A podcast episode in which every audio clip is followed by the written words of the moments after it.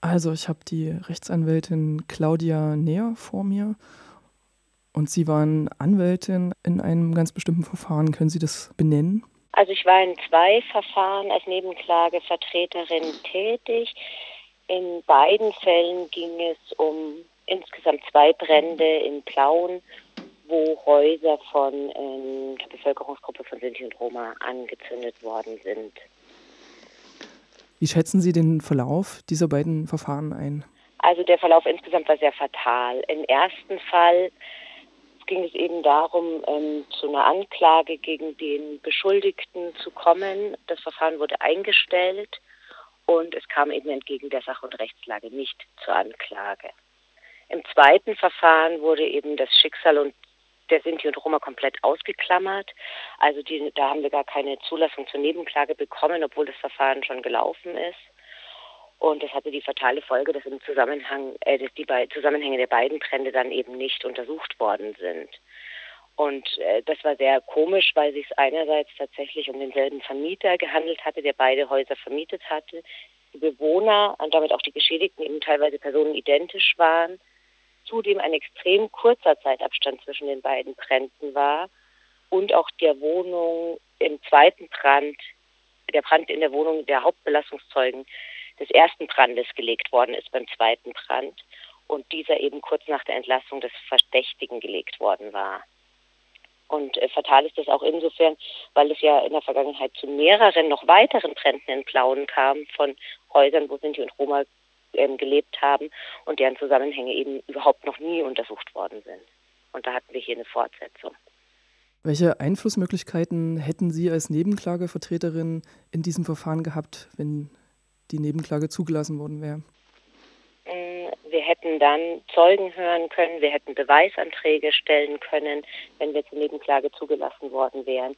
Wir hätten andere Anträge stellen können und wir hätten einfach in der Hauptverhandlung überwachen können, ob ein sinnvolles Beweisprogramm stattfindet. Und so waren wir einfach, hatten de facto dazu keine Möglichkeiten.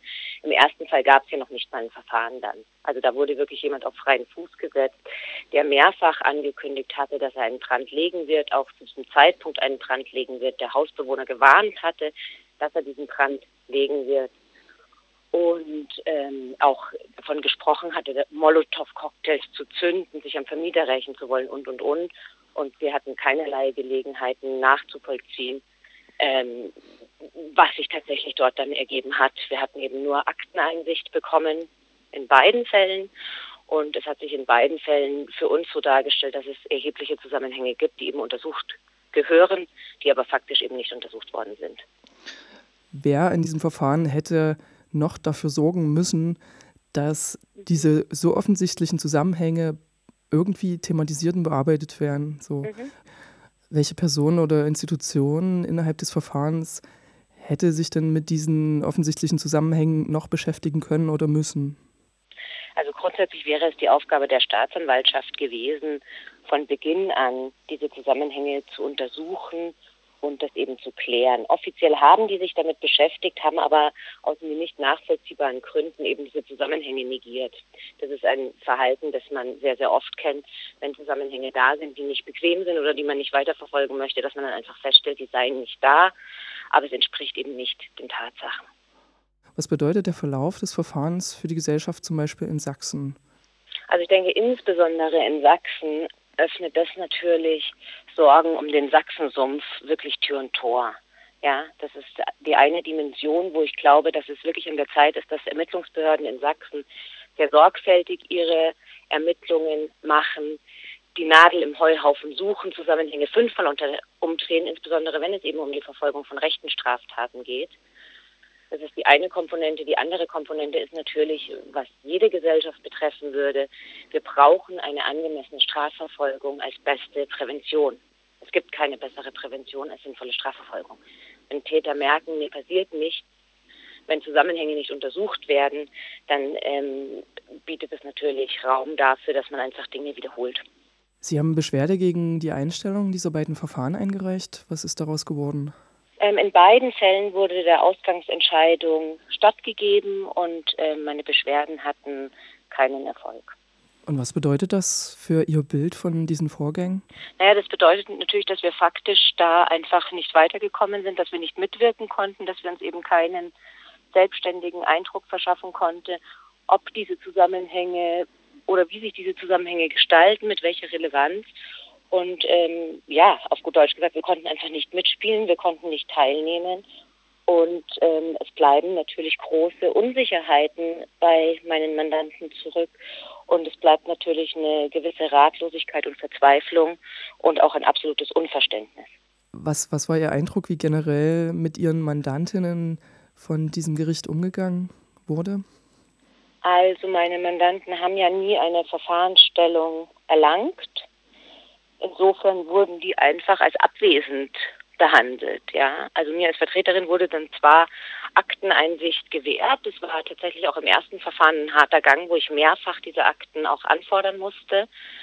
Und im anderen Verfahren wären die vielleicht als Zeugen in Betracht gekommen, was auch eine sehr fatale Sache ist, geschädigte Personen als Zeugen zu vernehmen, ja, die Traumatisierungen ausgesetzt sind, die ihrerseits verletzt worden sind und die dann in eine Zeugenstellung kommen, wobei die zwar in dem Ermittlungsverfahren jeweils vernommen worden sind, und eben nicht als Geschädigte behandelt worden sind, sondern als Zeugen behandelt worden sind und dann aber nicht mehr aufgetaucht sind. Das heißt praktisch für diese Fälle war das ohne Relevanz, dass dort die Sinti und Roma Angehörigen geschädigt worden sind. Das war nicht, nicht sichtbar, das war verweigerte Teilhabe auch an der Stelle. Das hat dann sicherlich auch eine politische Dimension, oder? Also ich denke, dass es ähm, besonders, ich glaube, das ist immer falsch, sozusagen Verletzte nicht frühzeitig über ihre Rechte zu belehren, diese Stellung anzuerkennen, auch zu schauen, wie kann ich denn diese Leute am Verfahren teilhaben lassen. Ja, anders als bei den Beschuldigten haben sich diese Menschen überhaupt nicht ausgesucht, Teil eines Strafverfahrens zu sein. Die haben ja nichts gemacht, außer Opfer geworden zu sein. Und insofern, glaube ich, haben da Ermittlungsbehörden insgesamt ähm, sind da wirklich gefragt, in Zukunft ihr Verhalten anzupassen und zu verändern. Und gleichzeitig ist es natürlich bei der Bevölkerungsgruppe der Sinti und Roma erheblich schlimm, weil wir diese gesellschaftlichen Erfahrungen gemacht haben, wie diese Leute behandelt werden mit Negation von Rechten und so weiter und wie hier natürlich sekundäre Viktimisierung antreffen. Können Sie da eventuell Empfehlungen geben, wie Gerichte zukünftig mit solchen Situationen viel besser umgehen könnten? Ich glaube, es geht schon los auf der Arbeit der Ermittlungsbehörden. Ich denke, es ist sehr, sehr wichtig, dass wenn die Polizei an einen Tatort kommt, dass sie mit Geschädigten, also realisiert, wer ist denn Geschädigter, wer ist denn Zeuge und hier eine gedankliche Unterscheidung vornimmt, dann auch die Beschädigten unmittelbar und sofort über ihre Rechte belehrt, auch über das Recht, einen Anwalt hinzuzuziehen, wenn hier Nebenklage direkt im Raum steht. Auch darauf hinzuweisen, dass für ein späteres Strafverfahren diese Kosten übernommen werden würden, wenn man sich einen Rechtsanwalt seiner Wahl beiordnen lassen möchte. Und man dann auch diesen Anwalt schon zuzieht, während die Leute befragt werden. Weil die können auch beides sein, die können Geschädigter und Zeuge im gleichen Moment sein, aber auch nicht nur im, im, im Interesse der geschädigten Personen ist es wichtig, sondern auch im Interesse einer angemessenen Beweissicherung, weil die Leute haben Traumatisierungen erfahren und müssen begleitet werden, um überhaupt eine angemessene Zeugenaussage tätigen zu können. Was hätte noch passieren können im Verfahren oder um das Verfahren ringsherum am Rande, was äh, zu einer eleganteren Lösung des Problems geführt hätte? Also um überhaupt meine Mandanten als betroffene Personen in diesem Verfahren wahrzunehmen, hätte man ja zum Beispiel auch darüber nachdenken können, ob man mal auf mich zukommt und einen Täter-Opfer-Ausgleich anregt, mal begleitete Gespräche führt oder sonst was. Und hier wurde einfach nur gesagt, da gibt es keinen Zusammenhang, zack, bumm, aus und damit wurde halt die Verfahrensstellung faktisch negiert. Wie sieht so ein Täter-Opfer-Ausgleich praktisch aus? Das wäre ein begleitetes Verfahren mit professionellen Leuten, die darauf spezialisiert sind, die dann sozusagen, wenn beide Seiten dazu bereit sind, das hätte man natürlich klären müssen, und auch nur wenn es sozusagen von Erfolg versprechen, äh, erfolgsversprechend ist, gewesen, dass sich der Täter entschuldigt und überhaupt mal wahrnimmt, sozusagen, wen er da verletzt hat und auch mal die Sicht der Betroffenen sich anhört, was natürlich die Möglichkeit eines Perspektivenwechsels erheblich begünstigt und auch die Folgen der Tat ganz faktisch und tatsächlich vor Augen führt. Das setzt natürlich voraus, dass das Bewusstsein dafür da ist, dass die Opfer tatsächlich Opfer sind. Ich habe irgendwie den Eindruck gehabt, mein ganz laienhafter Eindruck, dass das von vornherein ausgeklammert war aus dieser ganzen äh, Bearbeitung dieser Vorgänge. Ja, das war auch genau mein Eindruck und es deckt sich ja auch genau sozusagen mit dieser ähm, Ablehnung der Nebenklage. Ja, einfach zu sagen, ähm, das hat hier gar nicht stattgefunden. Beginnend damit, dass die Leute nie über ihre Rechte da belehrt worden sind und damit enden, dass sie halt faktisch nicht zugelassen wurden. Ähm, ist es institutioneller Rassismus, so wie in Sachsen Verfahren geführt werden, solche Verfahren, die eben Opfer von vornherein aus diesen Verfahren ausschließen? Ja, also ich habe mehrfach davon gehört, das waren tatsächlich meine ersten Verfahren in Sachsen, die sich genau mit den Eindrücken gedeckt haben, die einem so geschildert werden. Ja, und ähm, ich habe selber zu wenig eigene Erfahrung damit. Ja, wir haben NSU bundesweit, wir haben eine Justiz generell in der Bundesrepublik Deutschland, die rechte Straftaten sehenden Auges, ich würde nicht sagen auf dem rechten Auge blinde, sondern sehenden Auges an manchen Stellen nicht aufklärt. Das ist so. Und ähm, sozusagen, was dann nochmal sachsenspezifisch ist, da bin ich zu wenig eingearbeitet in diese Problematik. Und ich denke, man muss da auch von sehendem Auge reden. Also ich glaube, das ist ein weitläufiger Irrtum zu sagen, die Justiz sei auf dem rechten Auge blind. Die Systematik läuft anders. Da werden äh, Straftaten nicht ausermittelt, da werden Verfahren eingestellt, da laufen irgendwelche Nazis im Untergrund rum, gegen die Haftbefehle laufen und kein Mensch sucht sie. Und es ist eben nicht ein Blindsein, sondern es ist ein sehenden Auge, es etwas geschehen lassen.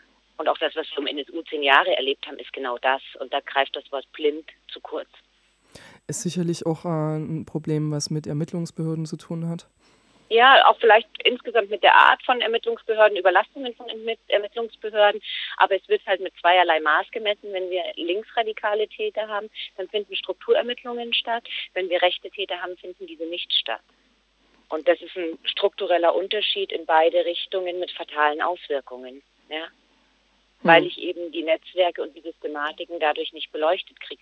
Und da haben wir ja in Blauen auch das schöne Beispiel. Warum beschäftigt sich nicht eine Ermittlungsbehörde damit, dass da fünfmal ein Haus gebrannt hat, wo Sinti und Roma gelebt haben? Das ist im öffentlichen Interesse und das ist Aufgabe der Strafverfolgungsbehörden. Und damit sind sozusagen auch die Gerichte nicht in der Lage, Zusammenhänge zu sehen, ähm, weil diese Strukturermittlungen auch nicht stattfinden. Genau. Ja, ich sage das auch bewusst sehr deutlich, weil ich das nicht äh, richtig finde, sich der Falk hinter irgendwas zu verstecken, weil man muss die Dinge beim Namen nennen, wenn sich das jemals ändern soll. Das bringt ja nichts. Also es ist grundsätzlich meine Aufgabe als Rechtsanwältin, das Vertrauen der Bürger in den Rechtsstaat herzustellen. Und insofern muss man aufpassen, wenn man ähm, die Arbeit von Ermittlungsbehörden kritisiert. Gleichwohl ist es auch meine Pflicht, das zu tun, weil wenn sozusagen die Behörden keinen Anlass liefern, dass man ihnen vertrauen kann, dann kann es nicht unsere Aufgabe bleiben, hier Ausgleichshandlungen vorzunehmen, die dann dem Interesse unserer Mandanten widersprechen. Und deswegen muss man da deutlich die Dinge beim Namen nennen und ein angemessenes Verhalten von Ermittlungsbehörden in der notwendigen Klarheit fordern. Das war eben genau das Fatale, warum ja. dann sozusagen die Ermittlungsbehörden da nicht ähm, angehen. Und ich meine, das ist schon Wahnsinn. Ja, es war halt die Wohnung der Hauptbelastungszeugen. Die haben halt dem ersten das Alibi nicht verschafft, ja.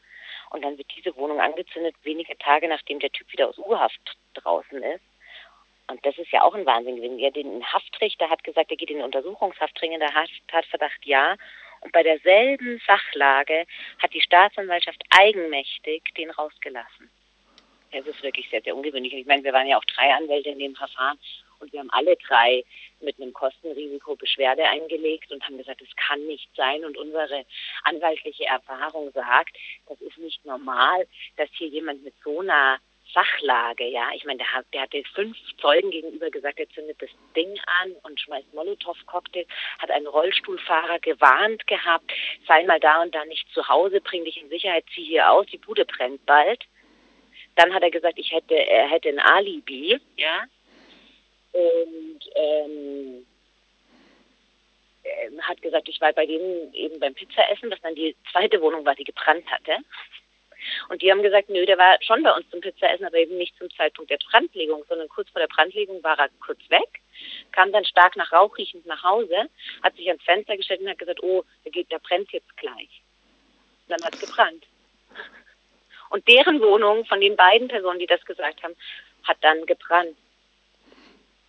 Und da keinen Zusammenhang zu sehen, ist einfach verrückt. Das ist einfach verrückt und das leuchtet einem einfach nicht ein. Und ähm, es kam dann, im, ich war einmal dann zur Prozessbeobachtung im zweiten Verfahren, war halt für mich ein Riesenaufwand. Ja, ich habe das alles äh, auf private Kosten gemacht, weil ich ja nicht beigeordnet war. Ja, deswegen habe ich da selber Geld in die Hand genommen und dahin gegondelt und keine Ahnung was.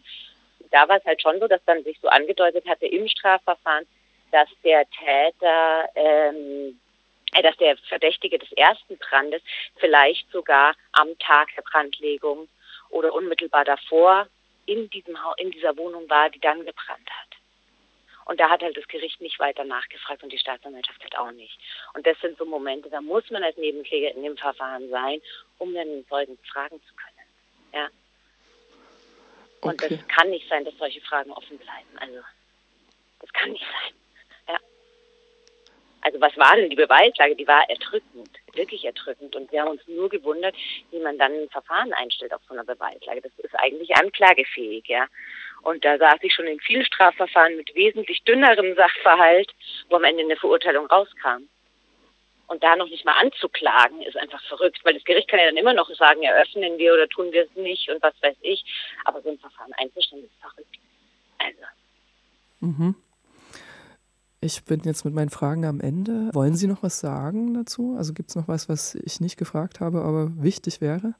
Mm, ich denke, dass es einfach wichtig ist, dass eine Gesellschaft Anteil nimmt an diesen Themen, wach solche Sachen beobachtet, was ich einen sehr, sehr positiven Aspekt fand, dass wirklich zahlreiche Leute ähm, das Gerichtsverfahren beobachtet haben. Da haben sich wirklich viele Nichtregierungsorganisationen berufen gefühlt, haben die Reise da auf sich genommen regelmäßig und das Verfahren beobachtet. Und das ist ein Teil, für den ich sehr, sehr dankbar bin, weil wir dadurch wenigstens ohne eine Stellung zu haben, wenigstens einen Eindruck gewinnen konnten, wie da was verhandelt wurde. Das ist äh, auf jeden Fall eine sehr schöne Wertschätzung für eben diese Initiativen. Danke, Claudia Näher. Sehr gerne. Alles gut.